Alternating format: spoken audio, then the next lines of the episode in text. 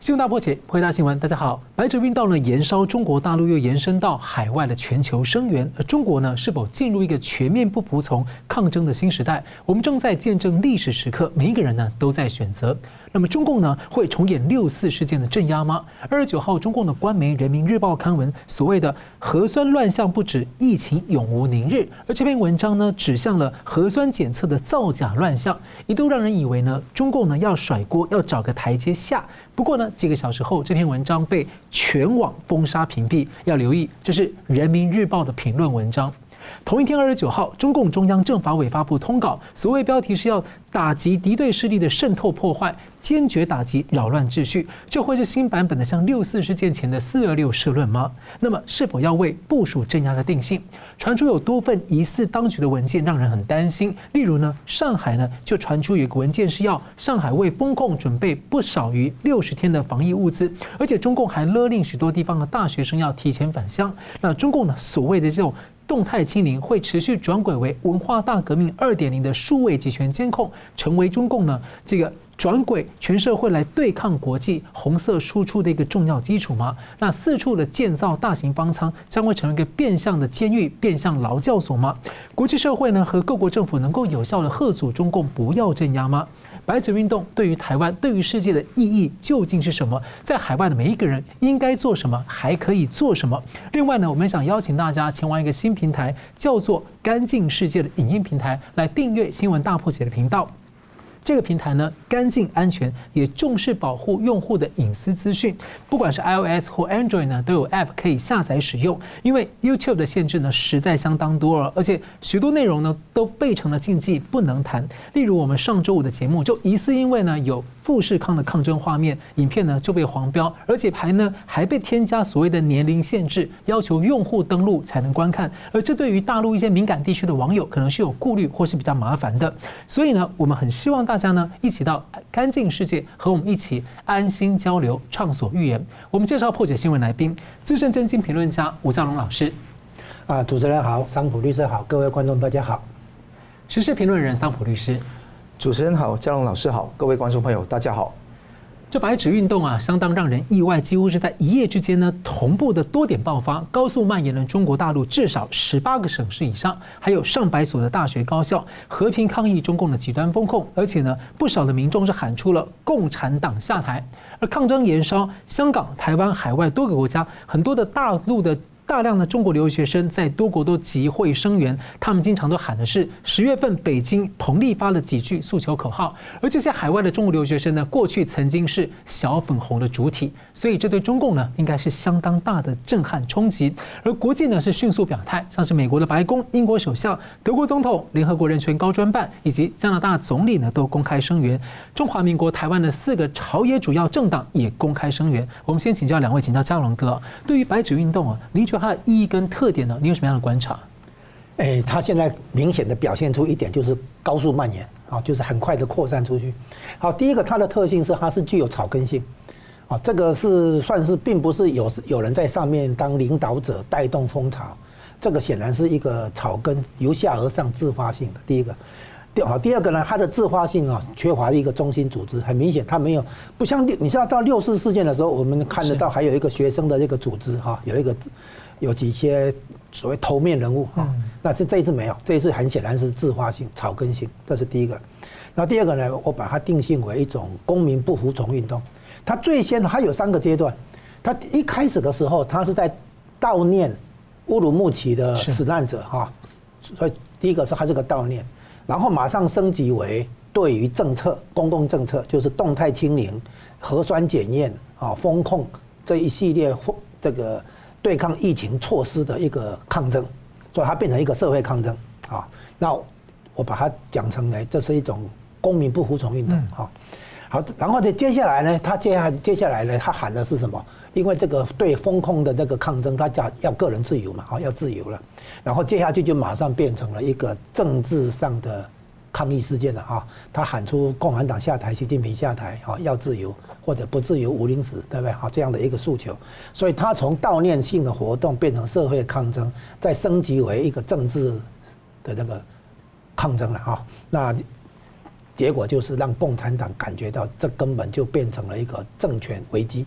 啊，这是一个政权危机这个高度，啊，它不是一个，那这个让我们首先感觉到就是说，中共这个体制，哦，我们俗称集权专制体制，它没有办法这个给自己预留一些缓冲空间，它没有办法透过制衡跟监督来给自己有一个纠错的空间，啊，你看它如一个政策如果它不受欢迎。它应该有一个缓冲跟纠纠错的一个可能性，就是你要么修正，要么你就是那个对政策做转换吧，哈，他没有这个机能。你看哈，那个独裁者没有办法为他所做的政策去做撤退啊、修正啊、改改弦更张啊，没有办法做到这个，所以这个很严很严重的一个制度劣势，它不是制度优势，就骑虎难下。对。它制度劣势很严重。你看那个清零政策的话，如果比如说在民主社会里面的运作，它可能媒体报道，可能国会会有听证会，啊，然后甚至于民间会办论坛或干什么，然后这个讨论啊，从公开的讨论、透明的一个讨论，那最后面变成政策的话，也有一个过程啊，立法跟过程。那可是在这个集权专制的话底下，它首先决策就不透明，讯息也不透明，然后到最后呢，这个领导人的权威、面子工程啊，变成很重要。然后，即使是错误的或者不适当的政策，他也没办法改，这是很明显这个出现这个问题。好，接下来呢，就是说，它产生一个现象，就是牺牲人民或者社会的利益来成就独裁者个人的政治目标，甚至于政治野心。哈，然后呢，现在我们要了解它的含义的话，哈，需要一个对照组，就是你是根据什么对照出来？哈，第一个，我们对照的是中国历史上。官逼民反，民不聊生，最后农民起义这样的一个改朝换代的过程，现在我们几乎看到这样的一个影子了哈，就是说这个逼近到政权危机、改朝换代的这个可能性出来了啊。一个朝代不会很快结束啊，它需要一个过程，慢慢的这个走向那个那个退出历史舞台这样的过程。像清朝过程末期、明明朝末期都是这样啊。那现在看起来，因为他这个是动态清零、核酸检验这些实在是太荒谬、太不合理，这个政策在，所以呢，最后老百姓体现是忍忍忍到最后忍不住了嘛，哈，现在就是说那个承承受不住了，啊，因为一开始可能我们拿储蓄来过日子嘛，可是后来都没得消费，连出门消费都都有困难，整个制造活动、消费活动、物流活动，对不对？从这个大概只有农业可能好一点吧。制造业、服务业的话都变成不能正常运作，所以你一开始的时候你消耗你的储蓄，到最后储可能储蓄消耗完了，现在怎么办？所以现在已经变成经济民生问题，很多人是生存的问题了，已经到了生存问题，很多人都被逼的这个走上街头。所以大家对照背景，第一个啊，上海封封封城的时候，半年前呢，上海封城的时候没有走上街头社会抗争哦，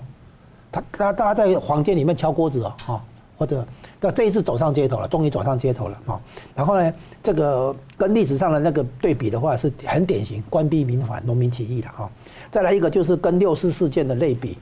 我们你刚刚问到说是不是要镇压嘛，对不对哈？所以我们因为动态清零，我们把它看成是文革二点零，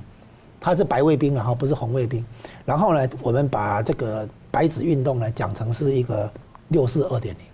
啊，新新时代的那个学生抗争，再搭配上工人啊，富士康的那个工人的那个抗争的话，这个很典型的话，会构成共产党一个非常伤脑筋的事情。学生跟工人这两个运动哈，学运跟工运如果合流的话，那就更更不好处理哈。所以我们现在看起来跟六四做对比的话，这个。算是新新时代的六四事件哈，那接下来的话就是我们看到独裁者的下场哈，不得不类比一下罗马尼亚的那个齐古奥斯西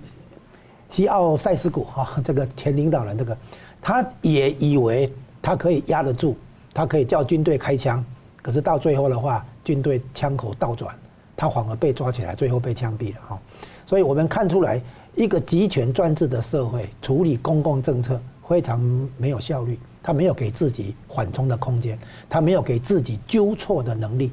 然后一旦出了问题以后，只好将错就错，一路黑到底。你从怎么样处理香港的反送中，到今天怎么处理富士康的那个事件，到今天处理这个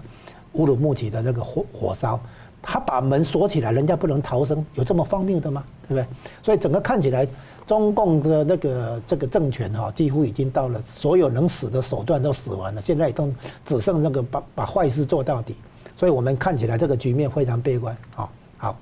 是，那同样问题也请教桑普律师哦，而且特别是为什么这次抗争哦会快速的升高定性，然后呢这个调性会快速升高，让民众很多人勇敢的喊出说集体高喊说共产党下台，因为大家之前其实很多人感慨说中共封城封了三年，为什么中国人民都好像就逆来顺受等等的，大家还是觉得说哇看起来对这个中国人民的未来是有点担心的。不过现在突然间整个快速延烧多点爆发，您怎么观察？感觉到风到某个地方，勇敢就会起来，勇气就会出现。他们知道说共产党的暴力统治，也知道自己的不是，也是有自省的部分。我觉得这一次是非常难得的一次情况，所以我们是乐观其成。这一次是同时多地的一个不不公民不服从的一个和平非暴力的一个抗争。那这个时间是事情是国际关注，而且跟八九六四一样，都从一个悼念活动开始。嗯。那八九六四悼念悼念胡耀邦逝世嘛，这个是悼念那个新疆乌鲁木齐的呃逝世者往生者，所以看得到这个事情非常多类似的地方哈。那你看得到第一个定性的问题，那中共最爱最爱搞定性，现在通过赵立坚扣一个别有用心势力，那也通过不同的人说那个呃境外或者外国反华势力这种帽子扣上来，那这个地方慢慢就会出现，因为我也估计。未来一个“四二六”社论的一个出现是极有可能的。那另外一个事情是，这个很多国外的媒体一开始把这个地方定位成一个反封控的抗议，并不是个民主运动。嗯，那我觉得说这个地方就此言差矣。那比方说，你看最近余茂春那个啊先生哈，他也讲到，中国的抗议不是清零，而是抗议。对准的不是对抗清零，而是对抗中共专制政权。而且你看，整个口号上已经不是仅限于那个反清零、反封控，不要核酸、要自由之类。而且更重要的是，习近平下台，更重要的是共产党下台。你碰到共产党下台，已经不是反习不反共的问题，既反习又反共，而且争取的是自由、言论自由、新闻自由、法治、人权、法呃，所有应该要。有的普世价值都要争取，所以当习近平一直讲既不讲，现在通通讲，两百多个学校，十八个省市，过半的中国的地方，很多的大专院校，无论是高校还是大学，都出现类似的情况。以前所谓的犬儒的问题、经济利己主义的问题，现在一扫而空。那这种革命式的情怀亢奋会撑了多久？我不知道哈。但我觉得说这个定位不应该定位成一个反封控的运动，是自由民主运动，这是第一点。第二个事情是潘朵拉盒子已经打开，关不回去了。那这一次潘朵拉的盒子打开到什么地步呢？是大家喊出很多响亮的口号，也是跟随香港的步伐，也是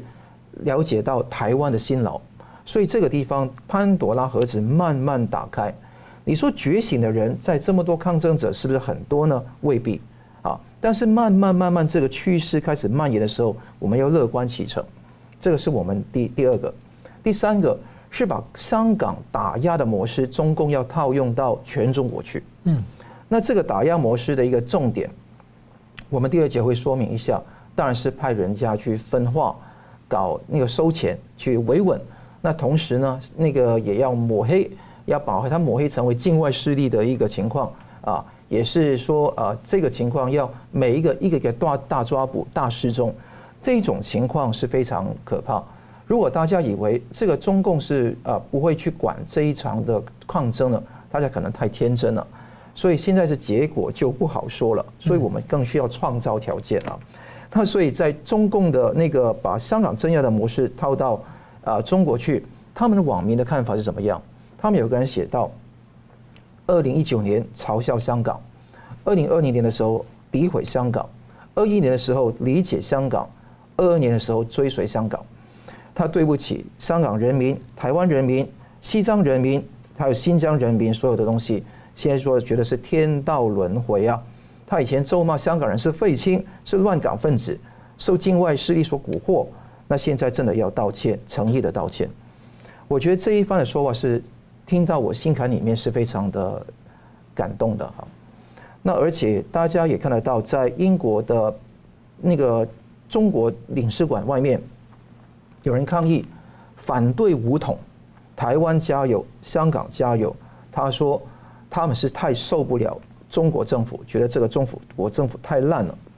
那当然，有些人还是维持在一中框架里面去看这个事，但是开始慢慢感觉得到那个反对的声音出来了。那反对中共现在霸凌台湾这个声音已经出来了，那这个事情就真的是结果真的很不好说。而且我看到他讲的时候，大家全场都叭叭叭叭叭都鼓掌，都没有人异议说你台独分子啊。对，没错。嗯。那第四点是我对这个白纸运动的革命的前进的预估是比较悲观的。因为这个地方是第一个，一个革命要成功，一个运动要成功，必须要有实力跟协力。现在这个突然冒起的东西，它的实力不一定很强，无论枪炮弹药，或者说你真的是文宣，其实都是分散。嗯，那所以它真的能够扭成一股绳的机会不高。但是这个是新的尝试，是这会遇到挫折，但所有的革命都是波浪式的前进的，进两步退一步，进两步退一步。所以未来看到，如果中国人民能够更在普世价值这个维度上做更好，那第五个是港台我们所有的人应有的态度的问题，我们就看到一个农夫与蛇的故事了。那农夫帮蛇，但是蛇却反噬农夫。农夫死之前说不要不分中间，不分善恶。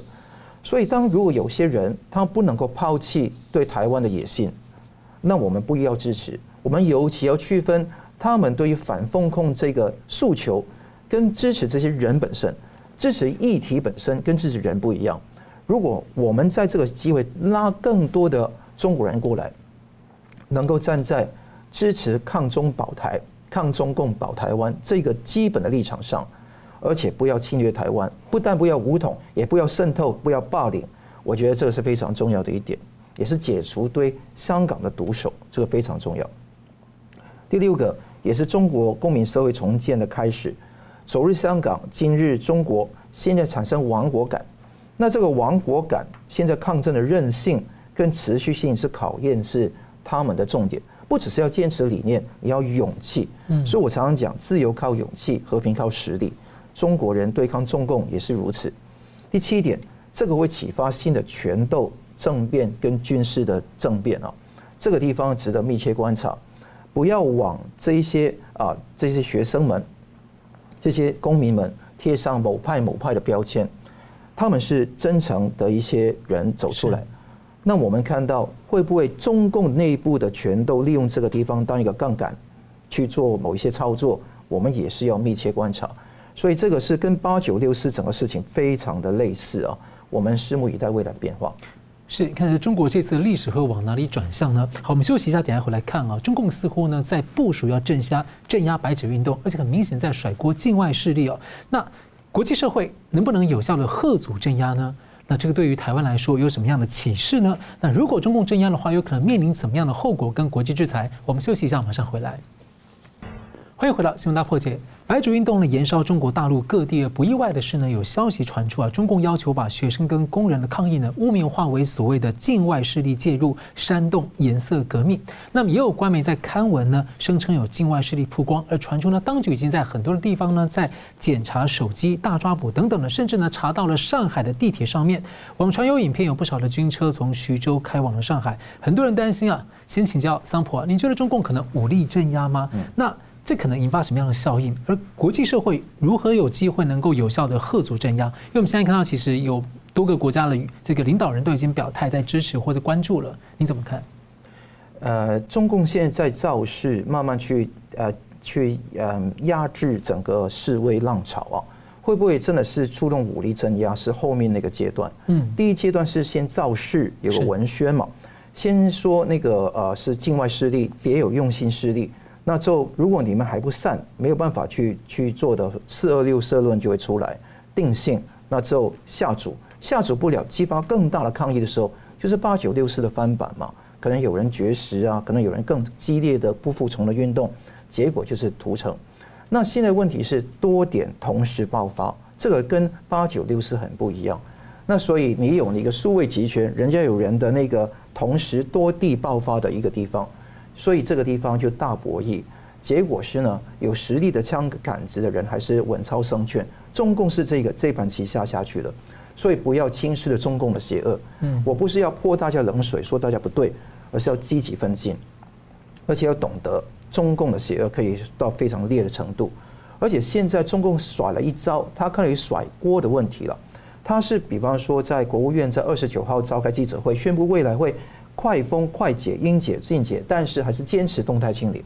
坚持第九版的防控的方案，还有那个优化二十条方案，这些事情都是把矛头完全转向地方，说地方不对，就等于当时呢那个所谓反右扩大化，或者说那个三面红旗大跃进出现了一些问题，什么九个指头一个指头的问题，都是把所有的那个责任推卸给地方。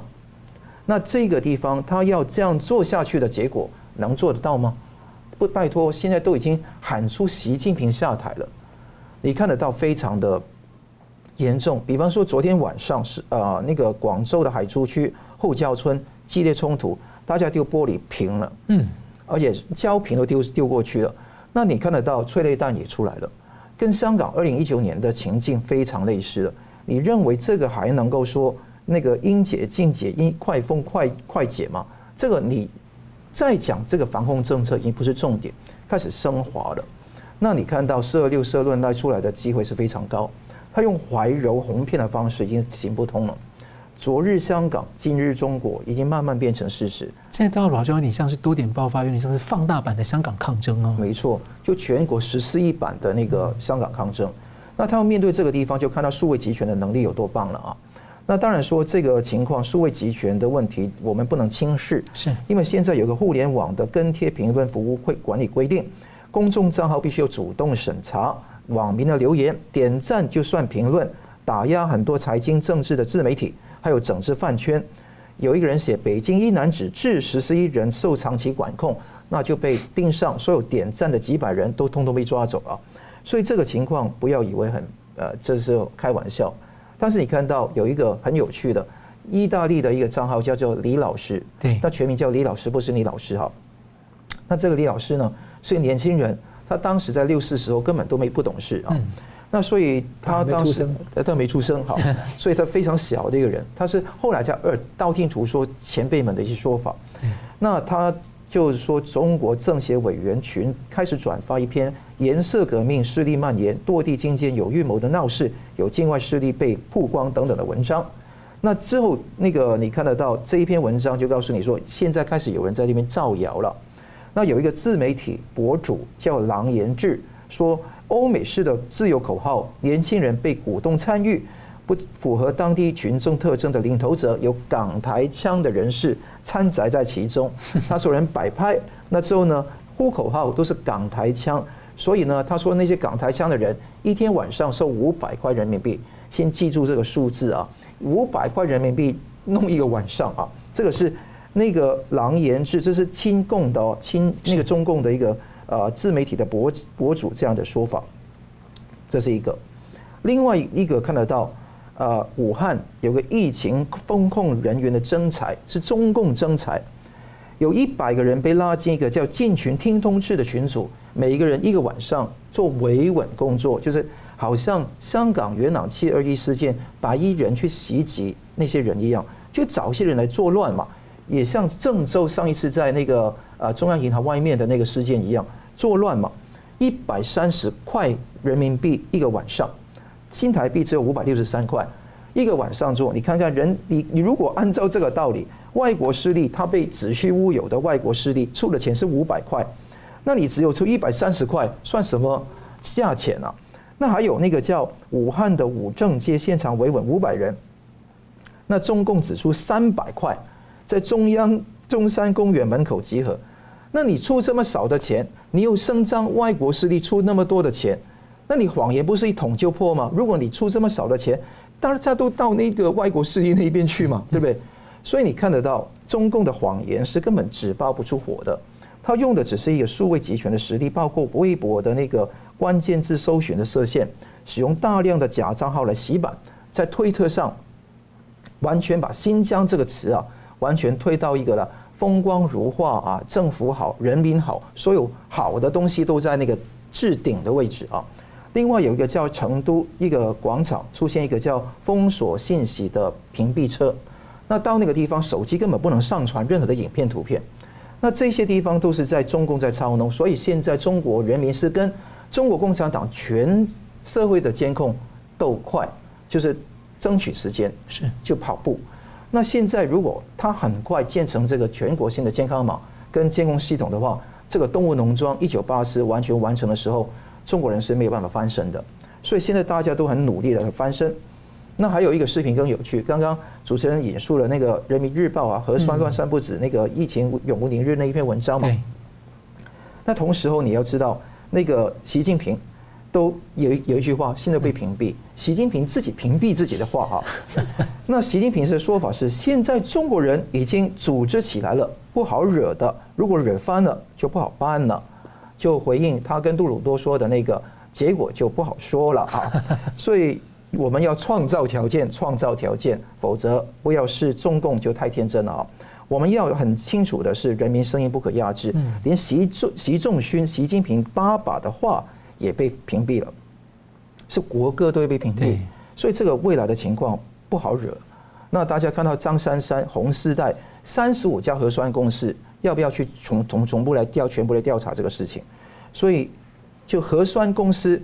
到哪里，那个疫情报到哪里之后，风控也到哪里，这个是什么一回个鬼话呢？所以大大家看得到这些事情非常的扑朔迷迷离哈！大家都要好好去研究跟跟踪。我们接着请教那个佳龙大哥，那你觉得中共如果镇压，他有可能面临的后果还有国际制裁是什么？国际可以有效遏阻吗？我们来看一下中共这边的对策。啊，现在已经看出来，就是各个地方冒出这些社会抗争事件，它反映什么？反映出习近平没有下指令，地方没有接到习近平的指令，所以按兵不动。好，那习近平没有给指令，有三个情况。好，第一个是据说习近平从国外访问回来之后啊，确诊，所以还在治疗。啊，一度还说他也昏迷不醒、上吐下泻什么的，所以习近平可能身体有状况啊，没有给出指令，所以各个地方政府都没有动手去镇压。哦，到目前为止还没有这样子，这是第一个情况，习近平没有没有办法给指令。第二个就是习近平的身体还可以，问题是他不晓得要给什么指令，他左右为难，硬的也不好，软的也不好，哦，他还在那边那个考虑中啊。然后第三个情况是习近平知道要怎么做，他现在等于是什么？按兵不动，引蛇出洞，这个完全学毛泽东了啊，就是以后要清算，要算，要算账。现在先让你们那个那个出来嚣张一下，好，大概是这个意思。那不管是什么情况的话，很明显各个地方政府之所以没有把公安、武警这些力量拿出来用，啊，其中一个可能性就是他们没有接到习近平的指令，啊，除非习近平的指令跟他们讲，你们先放，先按下不动，啊，让他们先先烧一烧，让情况先先烧一烧。如果是这种情况，就是我刚讲的第三种情况，啊，就是引蛇出洞。啊，这个东西在那个毛泽东搞文化大革命那个时候也是这样玩的哈。好，那么整个我们如果在对对照一下六四也好，或者香港的反送中的那个镇压也好，它一共有六个步骤啊。第一个呢，他先把温和派，就是强硬派，先把温和派的人调虎离山。当年赵紫阳去北韩访问，然后呢，李鹏在国内主持的时候，就提出那个所谓“四二六社论”来。所以，第一个调虎离山，把温和派先调走；第二个呢，“四二六社论”定性，这是动乱啊，要镇压。然后第三个呢，李鹏在这个人民大会堂嘛，啊，好像接见那个学生代表，包括吴尔开西啊，沟通一下，做出最后的努力啊，要劝退他们啊。然后这个不行了以后，证明说政府的手段用完了啊。然后，所以，所以那个接见跟沟通，再来呢，在这个时间开始部署镇压，因为军方的部署呢，也不是很快可以那个完成的，它需要一个过程，一个时间。那当年邓小平确认，一旦要镇压开枪的话，那所有军区的部队都要参与，你不能说这两三个军区来干这个事情，然后把另外两两三个军区放在旁边，将来有一天这些没有参与的。军区呢，可能就起来揭竿而起，来说你们干错了哈，你们做错了啊，那会会有这个这个窝里反啊、翻案的这个问题，所以所有军区都要一起下手干这个坏事情啊，那需要部署，这是军方的部署，要镇压。再来呢，部署完了之后，党内政政治方面要统一内部的步调啊，把不赞成的、不认同的啊，那个赶出去或者软禁或干嘛哈。当然就是针针对当年针对赵紫阳，啊，然后最后准备要动手之前，他还会派人渗透到抗议群众中，啊，去挑起事端，给镇压制造正当性合理性，啊啊，这六个步骤做下来的话，你就会知道他这个如果要镇压的话，大概基本作业哈，基本流程是这个样子，啊，然后呢，这个国际上呢肯定不能再接受了哈，这个算是。粗暴的哈，违反人权的一个大规模的一种对内镇压的哈，这实在是看不下去。所以呢，中中共呢，现现在也只能说，可能被习近平绑架了啊。习近平呢，这个自己的那个不当的那个政策，对抗疫情的这个政策啊，然后衍生出社会监控，衍生出核酸检测的商业利益这些东西，那是如实在是等于说，意思就是共产党真的是没落，从没落到堕落。所以你看看出来，那么一个简单的一个对抗疫情，竟然搞成这个样子，啊，然后把自己逼上绝路，啊，毫无疑问啊，官逼民反，毫无疑问啊，民不聊生啊，在这种动态清零之下，然后呢，这个一些次级灾害，你他们没有因为和感感染病毒而死，反而被次级灾害给害死，这可是荒谬的事情了啊。那所以看起来的话，国际社会当然无法容忍了，虽然用人权做做名义的哈，但是呢。这个现在看也顺便喊出来说反对武统台湾啊，这个意思就是说，我们对于独裁者、对于专制的那个政权的那个对抗啊，必须扩大。就说，我们不能说我们只赞成他这个反对，呃，支持他那个，对不对？这个对独裁者的话哈，必须广结联合阵线了啊。我们不能让帮独裁者哈以民族主义的那个理由啊去。对台湾做什么武力统一这种，所以现在越来越多大陆内部的人也明白，只要这个中共这个政权的话，他所提出来的那个诉求哈，统统都都是要反对的，要抗争的，啊，所以现在国际上的制裁，我们记得六四镇压之后，国际上有给经济制裁，但是从九二年邓小平南巡之后，制裁解除，然后西方国家帮他这个搞经济发展，但是现在那个局面不不可能在现在再再重复。因为现在中国已经不具备被西方国家这个吸收啊，变成一个廉价劳动力的提供者、制造业的大本营和外包的大本营这样的一个情况已经没有了。现在的话，中共已经变成西方国家的这个所认定的全球性威胁。然后呢，你对自己内部自己人都这样啊，你不要说对新疆少数民族啊，那香港不是少数民族啊，香港也是汉族啊，对不对？你对香港是这样。那更不用讲台湾了，所以呢，他现在这样做的结果，只会让台湾的人心越走越远。所以呢，回到那个宫廷剧的一句话哈，得人心者得天下。现在共产党做的事情是失人心了，所以呢，前途不乐观。是，好，我们休息一下，等下回来看呢，那个白纸运动，对于台湾和世界的启示跟意义是什么呢？海外的每个人呢，可以做什么或者应该做什么呢？我们休息一下，马上回来。欢迎回到新闻大破解。最近呢，有香港人呢，把这个《愿荣光归香港》这首歌啊改了歌词，叫做《奔向自由》了，来支持呢中国人的白纸运动。如果说二零一九年的香港反送中运动呢，对世界的意义是敲醒了国际社会对中共本质和手段的再认识，打破幻想，那白纸运动带给世界的是什么呢？蔓延到了香港，蔓延到了许多国家的大城市，这个运动会如何的走向，这是非常罕见的。我们正在一个历史历史巨变的一个前夜嘛。所以请教两位，我先请教吴老师啊，你怎么看这个白族运动对于台湾跟海外人士啊，对我们理解中国、帮助中国或认清中共，或是哪些层面有什么您觉得比较重大的意义跟启示？第二个就是说，你觉得我们人在海外啊，可以做些什么？应该做些什么？我们对于这个冷战时期已经有的那个反共啊，这个运动。或者反共的这种论述，现在几几十年下来，发现哎还管用。我们原来对共产党、共产政权的那些批评，到今天其实还管用，这才令人震惊的。啊，那个理经济理论上对于这个计划经济哈这种批判哈，这个一九四二年的那个海耶克的《到奴役之路》是个经典。结结果呢，五十年后，芝加哥大学给他重新印，然后呢，Milton Friedman 啊给他重新写序。说原来他的五十年后发现他讲的是对的，嗯，好，现在我们看到的是什么？这个白纸运动哈，或者说白纸革命，它其实是代表的是一种中国大陆社会底层的一个大觉醒，这是一个觉醒，人性超越共产党的党性啊！啊，对，那个美国觉醒是指他的外交政策对华政策错误，嗯，啊，他们发现对共产党误判，以为共产党有可能这个转好，发现完全不是这么回事。他所以那个前国安顾问哈，那个欧欧布莱恩呢，他讲啊，九十年来中共的这个本质没有改变，啊，我们说他是流氓土匪还是什么无赖，这个这个部分没有改变，啊，那现在回回过头来看就是。我们现在透过这个白纸运动，是中国大陆内部，而且是年轻人，而且是草根的学生跟工人，对于共产党总算有了认识。我们以前跟他讲，哦，为什么要反共，他可能听不懂，听不下去。现在呢，我们不用讲，他们都都懂了。这个是一个很重要的一个现象，叫做大觉醒。哦，这个大觉醒的话呢，对中共来讲，其实非常非常不利，非常要命的，因为整个。共产政权它其实是什么？它起先率领无产阶级去做阶级斗争，斗倒资产阶级。可是资产阶级倒了啊，包括富农啊，那个资本家倒了以后，共产党取代他所谓的剥削阶级，自己回过头来剥削无产阶级，他自己就就变成作为新阶级啊，新的那个那个那个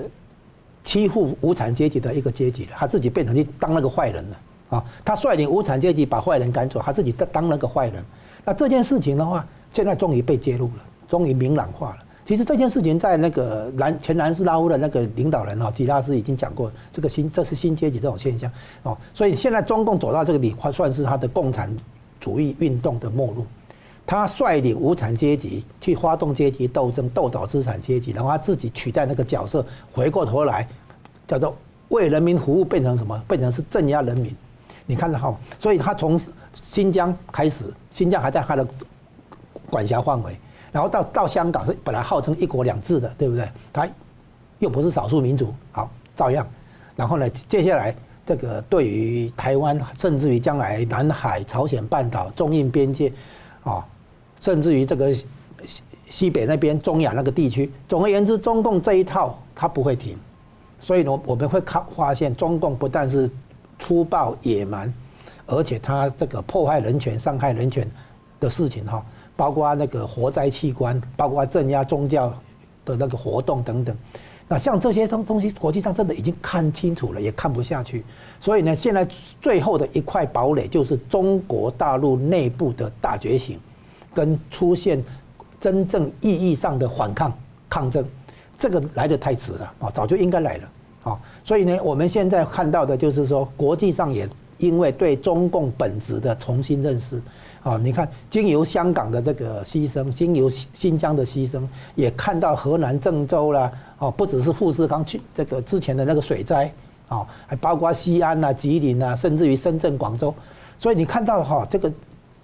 一个很明显的错误，一定要这样一而再、再而三的让他放肆嚣张、狂妄。啊，从权力的傲慢走向权力的疯狂，所以我们现在看出来哈，这个中对中共来讲，这个世界已经没有空间给他躲藏了啊，所以现在看起来就是白纸运动不但对台湾有启示啊，对中共没有退让的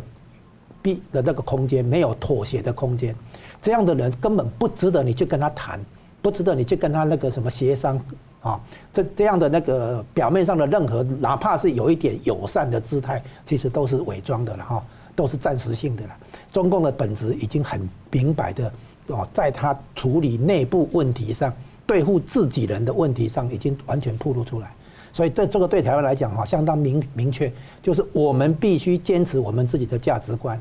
啊，发挥我们自己的制度优势跟文化优势，啊，将来在中国重新那个。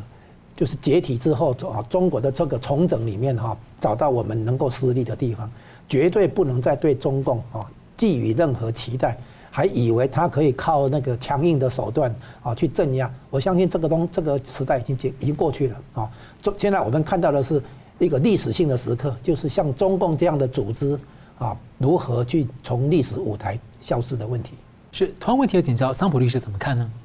我认为说，那个要协助很多人去理解、帮助认清中共的本质啊，当然是我们的愿望啊。同时，我刚刚也说过了，我们帮他们是运动的诉求，我们一定是支持的。个别的人要不要去撑港挺台，而且最重要是，真的是终结共产党的统治，利用这个机会，关键的机会，终结中国共产党的统治，支持光复香港，尊重中华民国台湾主权，而且要中国各省追求独立，离开脱共独立。我觉得这个是一个非常值得去效仿的一个。就有的人说，他可能会类似那种当年辛亥革命前那个保路运动的导火线啊。对，所以这一种情况可以酝酿出一个比较大的一个情况。我们希望他们可以推高到这个维度来，彼此可以心连心、手牵手。那当然，他们现在这个地方，我们也会在道义上、文宣上支持他们挣脱自由的镣铐，就那个专政的镣铐的问题啊。那当然，我们现在在海外可以做些什么？可以有五个地方跟大家分享啊。第一个是大翻译运动传播，去协助这个被红色渗透的民众认清楚事实。那这个地方既有各国语言可以大翻译，可以把全球开发在便利开发做得好。第二个事情，到各地的中领馆声援。那我看得到在各个地方哈，其实都可以有这一方面的声援的运动，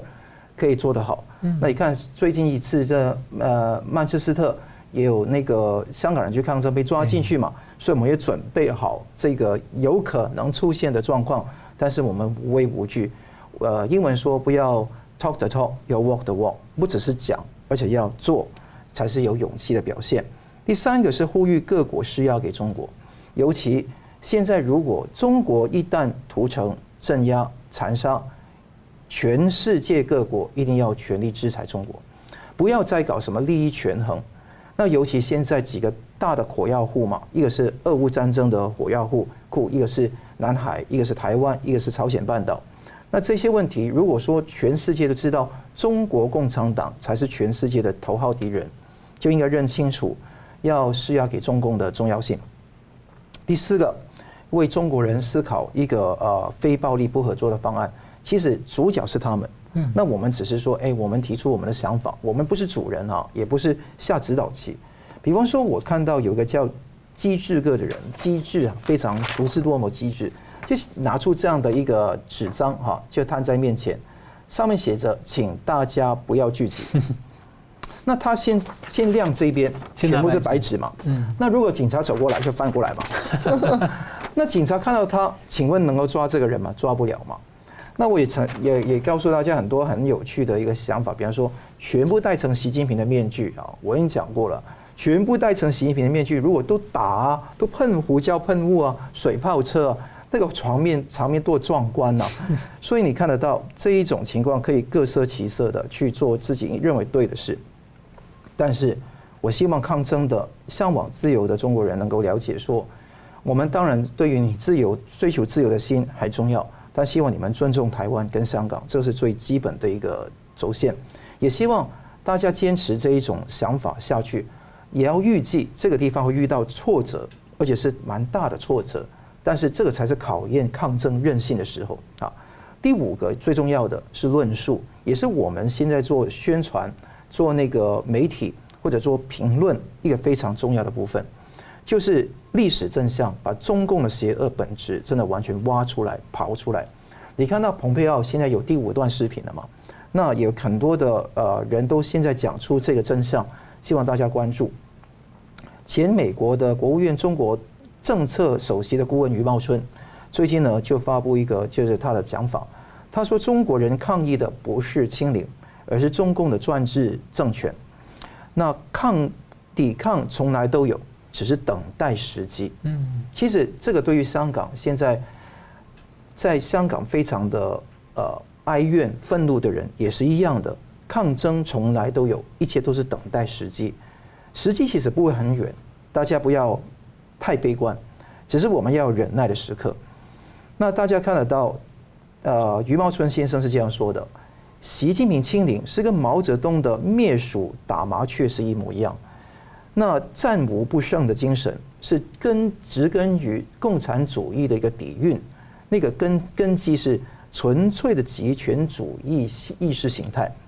那是假定自然具有完全的可塑性，而且假定共产党战无不胜、攻无不克，所以这两个假定就是它可以摧毁一切的自然、一切的真理、一切的科学。那中共对人民福祉一向缺乏同理心的，以前他欺负的是农民工，欺负的是那些农民的农村中的穷人，现在扩展到城市里面的中产阶级，还有有钱人割韭菜，全部都炸起来了。所以你看得到，呃，主持人一开始就问说，究竟什么原因导致一些犬儒的精致的利己主义者犯反抗？因为第一个伤害到他们利益嘛。那重要是第二步，会不会想到这个不是利益的伤害这么简单，是跟 justice、跟公益有关、跟人权有关、跟自由有关。如果你只是讲穷，而不讲不自由，那是不行的。所以你看到重重庆那个呃超人哥，他也讲到不自由跟穷是一体的。那你因为不自由才是穷嘛？那这个情况你也看得到。开始，大家风起，大家开始了解到真正的问题所在。那这个余茂春先生说，这个运动“白纸运动”或者“白纸革命”有独特的意义，驳斥了很多西方国家固有对中国人的悲观的想法。沉默不一定代表对镇压的屈服，抵抗从来都有，只等待时机。呃，大家的愤怒跟渴望自由的心灵已经酝酿了好一段时间，现在勇气见真。我也补充一句。自由靠勇气，和平靠实力。你有勇气跟实力，才能够推动移山倒海。现在看得到革命的情况的那个基本条件还没有完全具备，因为实力跟协力还完全没有。但我希望大家高举一个道德的重要的旗帜，就是民主革命。就这一个是一个广结善缘、终结共产党统治、支持中国能够在各个地方建立民主宪政、支持光复香港。尊重台湾的主权，才能够做得到。那刚刚讲到的文宣上有一首歌，把“愿荣光归香港”改成那个“奔向自由”。其实我觉得中国人应该创创造出自己的歌曲出来。嗯，那这个歌曲可能成为未来的国歌也说不定。而且更重要的是，不要妥协。啊，刚刚嘉荣老师讲的非常重要啊，不要妥协，坚持到底。因为这个你一旦妥协，一旦说共产党就一硬到底。你只有坚持，对坚持，可能有中间有磨损跟牺牲，事情才会有寸进。那这个我们对共产党的谈判是绝对不能妥协的，所以千万不要说，哎，我们现在不讲民主自由了，我们现在讲反封控而已，这个是愚不可及啊。所以我希望大家都能够在道义上支持这一种呃抗争的诉求，也希望抗争的人能够觉醒。慢慢慢慢提升不同的层次，能够快速的能够进入到国际普世价值的大家庭里面。对，不过面临这个中共这种高压的这种这个很残忍的高压啊，就像当时香港人他在因应那个时候反送中港警的这种传言说有很多大陆武警混进来，其实当时香港人是采取一种比较智慧的弹性的做法，就 be water 用这样的方式呢去因应那样的，然后让整个运动能够长期化。到最后是因为中共。港府动用所谓的限聚令嘛，那现在就有点像中国那个动态清零，这样这个把人关起来一样。那我们聊天就说，是我们如果没有白纸，我们真的没有白纸在面前，有卫生纸、有面纸嘛，有很多种不同的说法。所以他是万山不许一去一溪奔，最后还是那个堂堂溪水出浅川。我觉得对于大家的呃那个意志要有这一个鼓励的作用，会有脆弱的时刻，但是跪下去被打了一下，还是会站起来。所以这一种韧性 （resilience） 才是真正抗争的关键。所以我们也希望说，中国大陆的朋友呢，能够在一个比较安全的情况之下，大家用什么样的智慧来应应这样一个新形态的一个压力，然后呢，走出一条也许更好的新路。好，节目最后请两位来宾给我一分钟啊，总结今天的讨论。先请吴老师。白纸运动给台湾一个很重要的启示，就是啊，你真的不能对共产党有任何期待。好，那我估计从。中共为了解决财政压力的时候，他开始变相加税，叫做共同富裕，叫叫做那个产业监控监管的时候，他做了一第一件事情，就是对艺人的收入排排名第一的范冰冰下手，哦，要范冰冰补税，听说补了四十亿人民币的税，啊，然后其他的艺人就乖乖站好了。你们赚的钱没有范冰冰多，他范冰冰都补税了，你们还敢不补税吗？类似这样。然后对大企业、民营大企业的话，你看蚂蚁金服、阿里巴巴、滴滴出行、哦，腾讯、京东方等等，反正就是一些有名的大企业，中共先下手，然后这个其他的企业就知道了，乖乖站好。这个杀一儆百的这个操作，中共屡试不爽。所以我估计，如果将来中共真的拿下台湾，假设他真的拿下台湾的话，他一定动手了，就是所谓统派、所谓外省人、所谓国民党。这些蓝营的，他。连这个所谓自己人都下手的话，那其他不是自己人的话就乖乖站好了，他就不用一一去去修理这些人，啊，去对付这些人，他省事很多。所以我估计中共将来哈对台湾一定对今天的所谓亲中派、亲共派优先下手，就像他要那个对艺人那个不加税的时候，他优先对范冰冰下手；他对民营企业的话，阿里巴巴、蚂蚁金服这些先下手，一样的道理。他挑那个最这个头头号大咖来下手的结果，起到杀一儆百的效果，但他比较好办事。所以今天的亲亲中派、亲共派，将来绝对会被共产党优先拿来算账。所以大家一定要认识共产党的本质，真的是跟普世价值观背离太太太超太超过啊！所以不要对中共有任何幻想。是桑普律师一分钟，白纸运动或者说白纸革命已经是风起云涌了。如果大家都是呃因循守守旧，认为认为它只是一个反奉控的抗议，不是涉及到中共政权的部分，我觉得是呃昧于形式了。形式已经告诉你说，这个是慢慢进化到这一个自由民主的运动，但问题是他们能不能够持持久？而且，更重要、更重要的是，抗争者现在是占整个中国里面多数还是少数？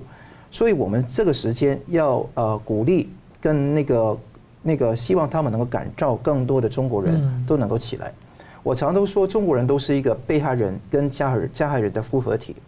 那希望大家能够认清楚自己的问题，刮骨疗伤的时候，也是同样的，希望大家能够尊重香港，尊重台湾，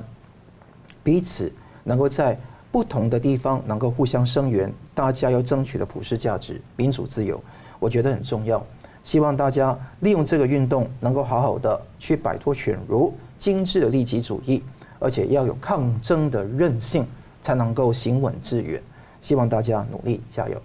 好，非常感谢两位来宾精辟的分析，感谢观众朋友的参与，也欢迎呢大家跟我们一起转到了这个呃干净世界的新平台来继续收看。好，新闻大破解，我们每周三五再见。